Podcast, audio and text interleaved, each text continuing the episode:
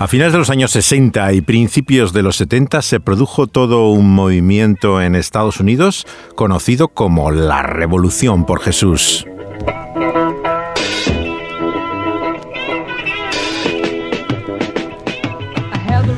Muchos hippies llegaron a la fe cristiana en aquellos años y de su legado todavía vivimos hoy.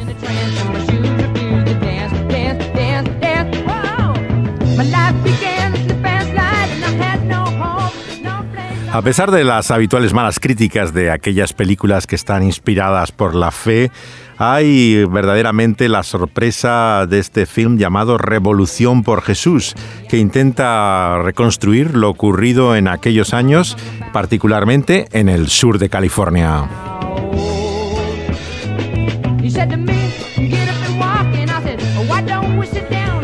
Esta película con producción modesta ya ha multiplicado muchas veces lo que fue su coste inicial. Ha tenido un gran éxito en las salas de Estados Unidos y se introduce ahora también en el mundo hispano. Los protagonistas son el actor católico de la serie The Chosen, Jonathan Rami, que hace del evangelista hippie Lonnie Frisbee, y el veterano actor de las series eh, Cheers y Frasier, Kelsey Grammer, hace del pastor eh, Chuck Smith, el fundador de la capilla Calvario.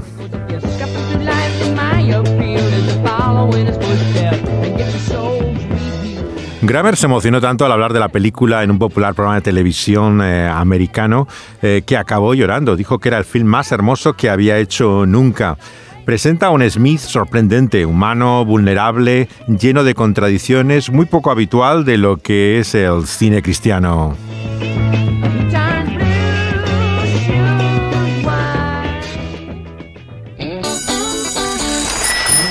Hey, Square. Hola, alineado. Yo no soy un alineado. Deberíamos invitar a Greg este sábado. ¿Qué habrá el sábado?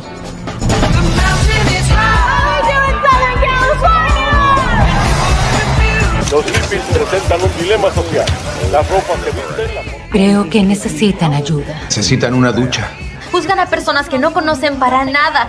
Tal vez por eso a tu iglesia no va nadie. Cuando Dios venga y traiga a un hippie, le pediré que me explique esto, porque yo no lo entiendo. His house has a very good vibe.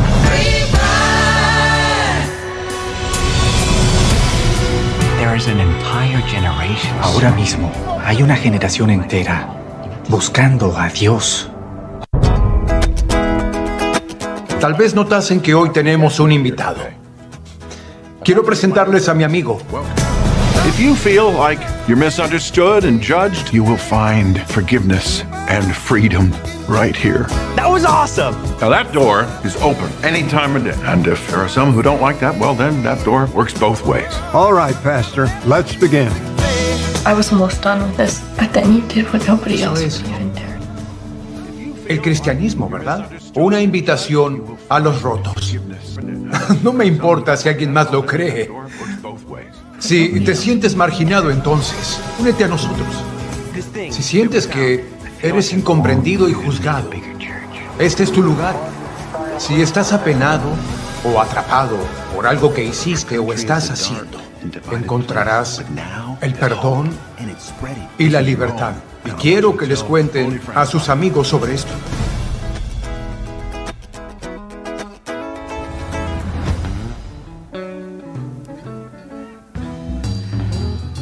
A finales de los años 60, el cristianismo evangélico no podía ser menos atractivo en la revolucionaria escena contracultural que había en la costa oeste de Estados Unidos. Ya hablaremos de la película cuando llegue su momento, puesto que lo que ocurre en el sur de California es después de lo que apareció en San Francisco a finales de los 60. Era una época en que los valores tradicionales de la familia americana estaban en crisis. El divorcio se había generalizado y habían cambiado ya las actitudes ante el matrimonio o el sexo. Es la cultura juvenil de los años 50 que ha llegado ya a un punto en que se expresa libremente en su música, su moda, sus costumbres y es la ruptura también de la iglesia con los pioneros del rock and roll. La generación del baby boom de la posguerra busca encontrarse a sí misma. Hasta la política conservadora se había vuelto libertaria con Goldwater. Eh, no olvidemos que fue Ronald Reagan quien firmó la ley del aborto terapéutico, siendo gobernador de California, luego que llegó, tras su conversión al cristianismo, a ser el más conocido líder de la mayoría moral en los años 80. Pero estamos en otra época, era el año 67 en California, y el informe sociológico de Gallup mostraba que el típico joven americano de principios de los 60 mostraba pocos síntomas de frustración es poco probable que se revele o que comprometa en cruzada su vida de ningún tipo. Carece del más mínimo espíritu de aventura. Así era el joven de principios de los 60. Lo que aspiraba era una pequeña casa de campo, un coche nuevo, un trabajo en una gran empresa, ver la televisión cada tarde con sonrientes niños y eh, finalmente poder disfrutar de la vida cómoda. Todo esto entra en crisis a finales de la década de los 60. La contracultura americana tiene sus orígenes en la bohemia artística que había en el Village, en Nueva York, en los años 50. Estamos ante lo que se llamaba el movimiento beat. De hecho, como vamos a ver, estos primeros hippies cristianos son más bien beatniks cristianos que hippies cristianos, no solo por su apariencia, sino por la cultura en la que promueven es una reacción contra el conformismo, el consumismo de esa clase media de posguerra que llega a romper con la carrera que busca el éxito en la educación, el trabajo y lo que aspira es un estilo más hedonista, favorezca la creatividad, las relaciones personales, se abre a la experimentación tanto en el sexo, la droga y la música, lo que le interesa es el folk y el jazz en primer lugar. Pero luego empieza a experimentar, como estamos escuchando, a Grateful Death eh, con la música eléctrica y lo que es la psicodelia, la evolución del primer pop de principios de los años 60 y el interés también de muchos de estos músicos por la espiritualidad oriental, eh, todo el, esoterismo. La generación beatnik se había refugiado a principios de los 60 en aquellos cafés que había en el Greenwich Village de Nueva York pero no tarda en buscar en la carretera con Kerouac el camino para encontrarse a sí mismo. Son poetas como Ginsberg o Ferlinghetti los que abandonan el frío invierno y el extremo calor neoyorquino para establecerse en la moderada temperatura del norte de California.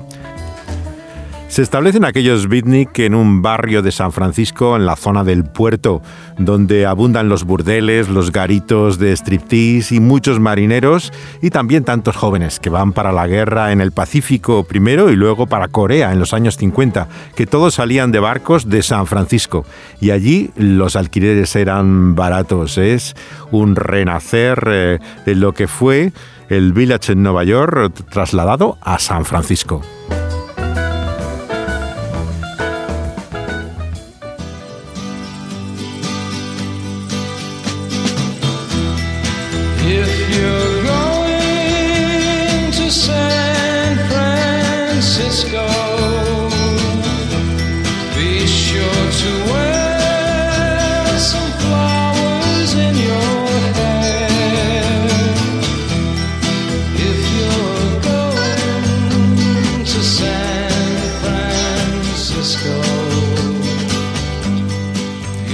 En la Bahía de San Francisco hay un ambiente liberado que favoreció la política radical en la Universidad de Berkeley, pero también la experimentación con la droga y el sexo en las antiguas casas victorianas que todavía podemos ver en los cruces de la calle de Haight y Ashbury.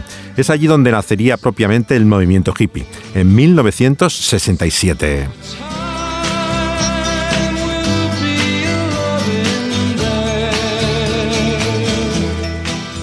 Resulta increíble pensar que el LSD era todavía legal entonces en Estados Unidos y por lo tanto no se conseguía de formas oscuras, se vendía eh, abiertamente y aparece también este rock psicodélico que escuchábamos en estas interminables jam sessions que hacía Grateful Death y el grupo Jefferson Airplane también eh, surge en esta misma ciudad años antes de que la revista Time constatara en su portada del verano del año 71 el regreso de la figura de Jesús entre los hijos de las flores.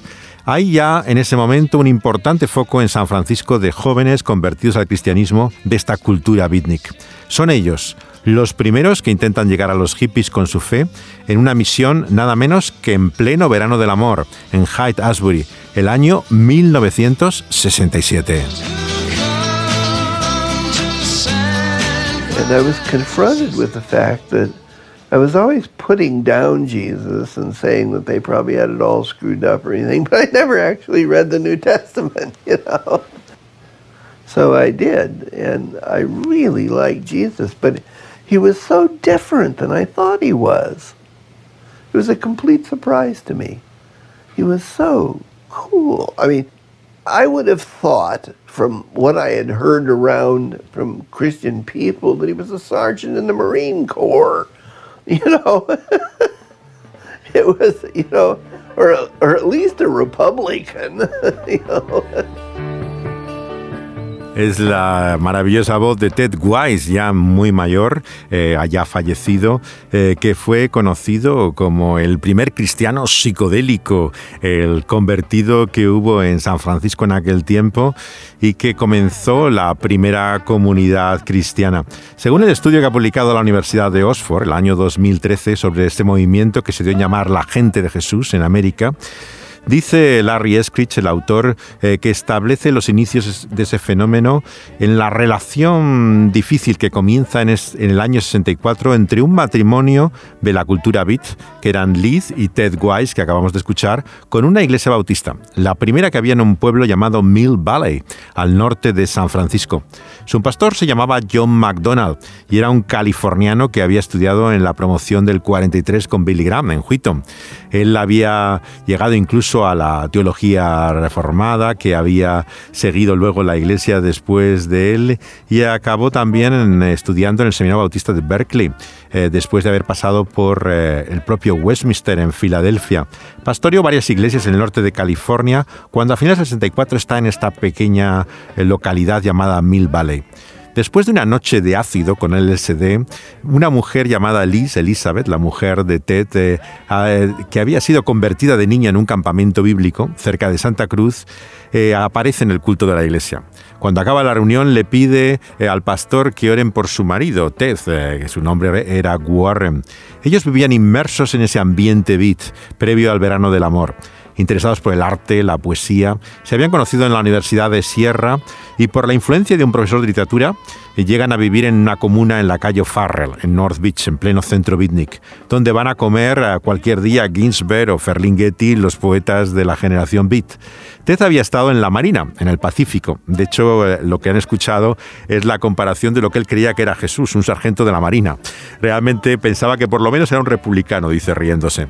Y descubre que Jesús era muy diferente. Él había, se había introducido en la droga con, con mucho interés, ¿no? desde la marihuana hasta experimentar con todo tipo de sustancias. ¿no?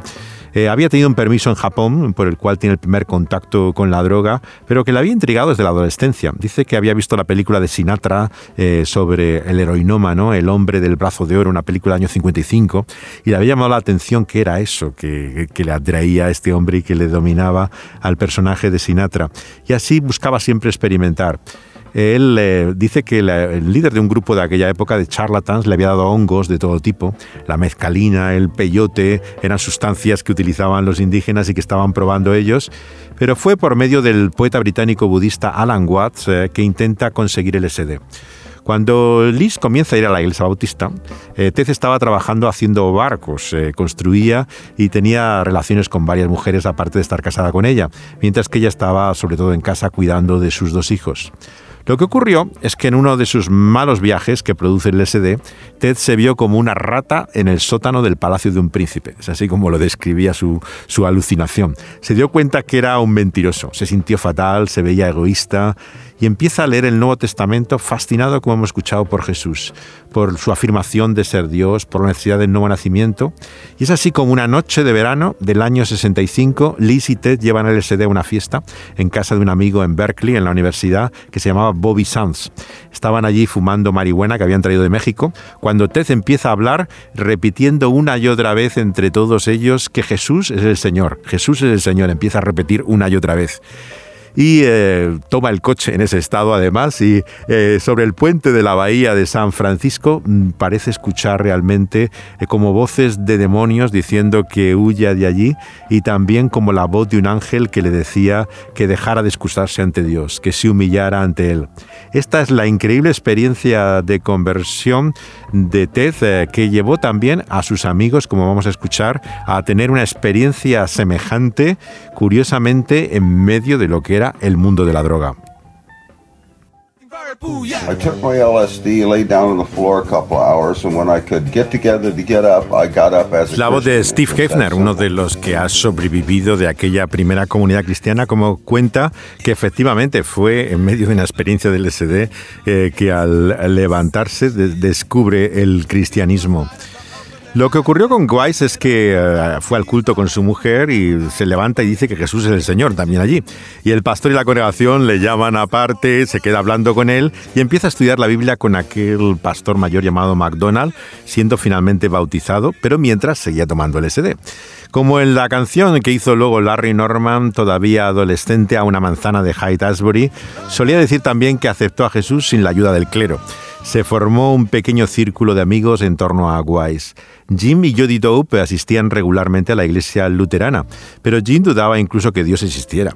El matrimonio era uno de los primeros miembros de la Liga de Berkeley por el sexo libre. Estaban en una comuna que había en torno a la universidad. Jim había sido marín en la Universidad de Grandview y había conocido a Judy, su mujer, que había crecido en una familia presbiteriana. De jovencita había querido ser misionera. Llegaron a California en el año 61 que conocen a los Wise. Hablando de sus experiencias con LSD, tem- fumaban marihuana juntos mientras escuchaban el Blonde on Blonde de Dylan, que acababa de salir. Y Ted les cuenta esa revelación que ha tenido de la rata que vive en el sótano del palacio. Y tumbado en el suelo de la casa de los Wise, Dope empieza también a reconocer que él también era una rata. Y que quizás también había un dios y que debía arrepentirse y humillarse. Tienen una experiencia realmente extraña estos eh, jóvenes ya de cierta edad y como Wise Dope empieza a leer la Biblia, a decirle a sus amigos que Jesucristo es el Señor, que era la frase que ellos utilizaban una y otra vez, mientras seguían fumando marihuana y tomando LSD. Un amigo de la infancia de Jim Dope era Steve Hefner, que le acabamos de escuchar. Él había ido a la escuela dominical, campamentos cristianos, había estado incluso en una campaña de Oral Roberts, del famoso predicador pentecostal, a finales de los 50. Había estudiado periodismo en la Universidad de Drake, donde había conocido a su esposa Sandy. Sandy, que es una estudiante de psicosociología entonces en Chicago, era de origen católico. Pero Steve trabajaba en la radio y en su programa entrevistaba a personajes curiosos. Por ejemplo, el fundador de la Iglesia de Satanás, Anton LaVey, el promotor del LSD y autor de Alguien voló sobre el nido del cuco, Ken Kesey era también otro conocido suyo, y todo tipo de gurús de la psicodelia. Timothy Leary, que era el más conocido por el LSD, o Richard Alper. Trataba con mus- grupos como estamos escuchando a Grateful Dead, eran conocidos suyos, eh, Quicksilver Messenger Service, otra banda. Había bailado con Joan Baez, estado también eh, con el músico de los Stones, que en aquel entonces había parado también eh, por California en aquel momento. Hablamos de Brian Jones, claro, del que el desaparecido músico de los Stones, pero era sobre todo muy amigo de Janis Joplin y de Jimi Hendrix, los dos más importantes músicos que había entonces en San Francisco. Intrigado por Wise sobre la Biblia, comienza a estudiar la escritura con él y lo extraño es que también tiene una experiencia con el ácido y una iluminación semejante a todos los otros, a Dope y a los Wise. El cuarto matrimonio que formaba la comunidad era Dan y Sandy Sands. Se habían conocido en la Universidad de, Sierra. Dan había estado en la Marina, pero se había introducido en, en los círculos beat por la poesía también de Ginsberg y de Ferlin Betty. Había conocido la marihuana por Ted mismo, que no compartía su interés por la política radical. Ellos habían estado en una comuna pacifista, tenían dos hijos y vivían también en un barrio pobre de Berkeley, mayoritariamente negro, donde Dan era pintor, pero pintor de brocha gorda y no se dedicaba a robar porque realmente no le hacía falta a veces, pero era también medio traficante. Después de una larga conversación nocturna a finales del año 67, acelerados por la anfetamina, empiezan a descubrir quién es Jesús como su Señor y Salvador. Y es entonces cuando nos encontramos cómo aparecen en la primera iglesia bautista mm, de Mill Valley en el 67 este extraño grupo de gente que dice haber tenido una experiencia con Jesús por medio de la droga.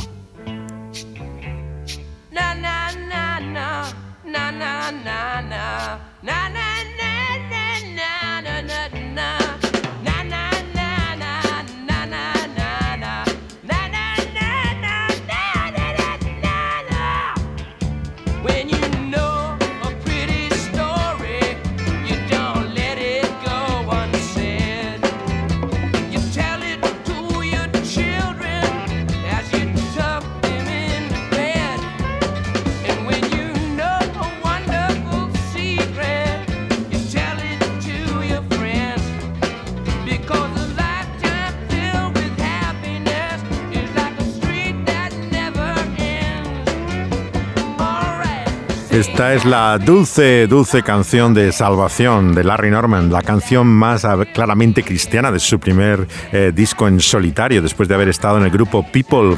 Él también vivía en San Francisco, como hemos dicho, y había hecho este disco para Capitol, en el cual introducía esta dulce canción de salvación también que apuntaba a Cristo Jesús.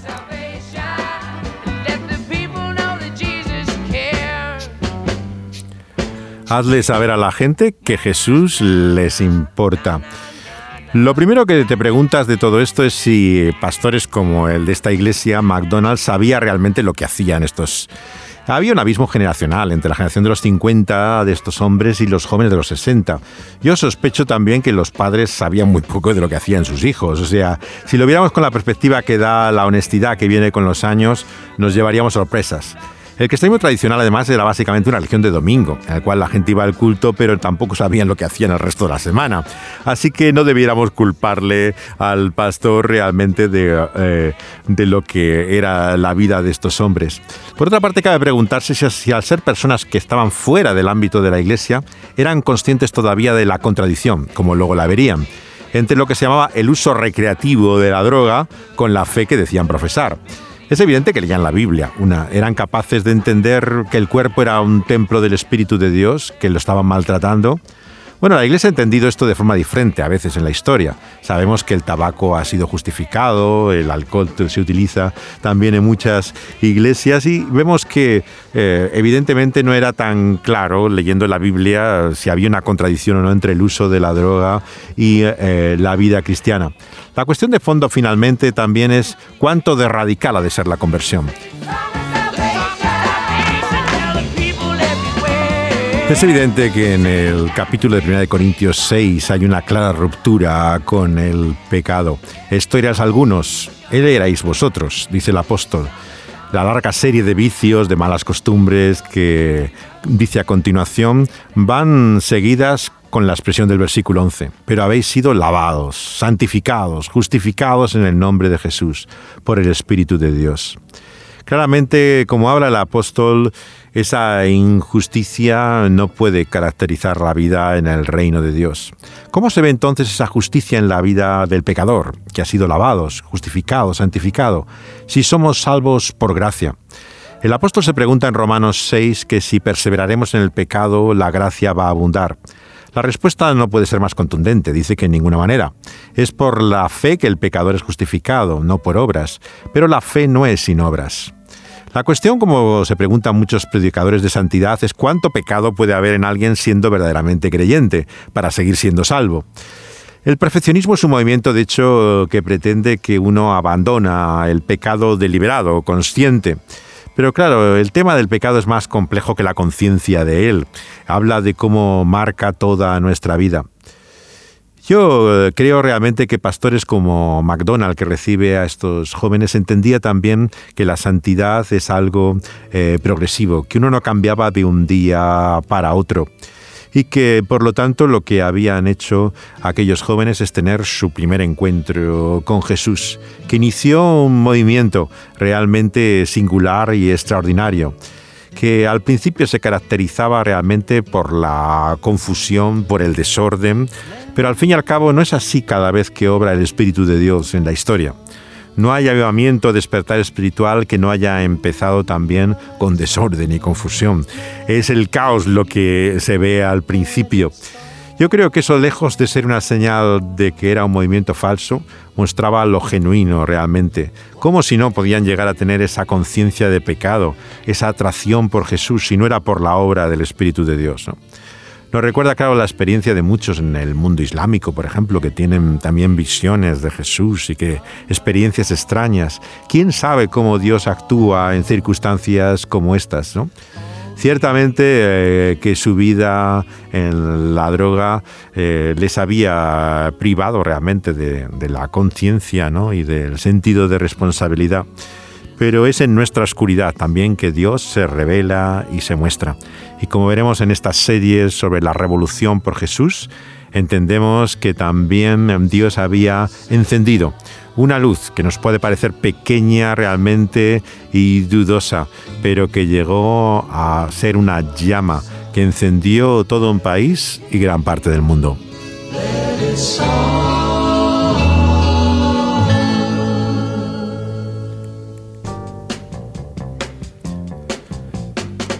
Y tenemos a Larry Norman siempre al comienzo y al final de esta serie. Sin lugar a dudas, la voz que llegó a dar a conocer este movimiento, el portavoz que escogió la revista Time para explicar qué era esto de la gente de Jesús.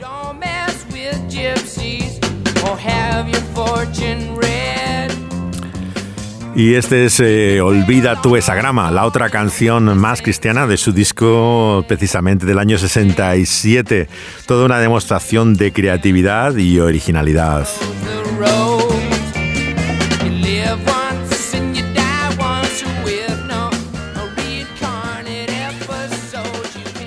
Pueden escuchar nuestros programas aquí en Dynamis eh, Radio y luego son subidos como podcast también en las plataformas donde pueden volver a oírlos.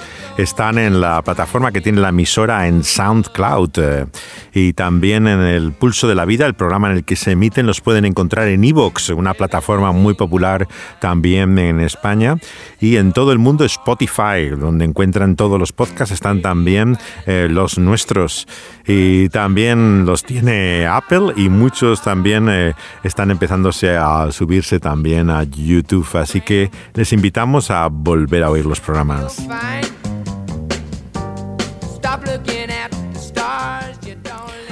Dani Banduro estuvo aquí al control del sonido, mezclando las entrevistas las voces con la música y eh, José de Segovia comentándoles la historia de este movimiento que se dio en llamar la Revolución por Jesús.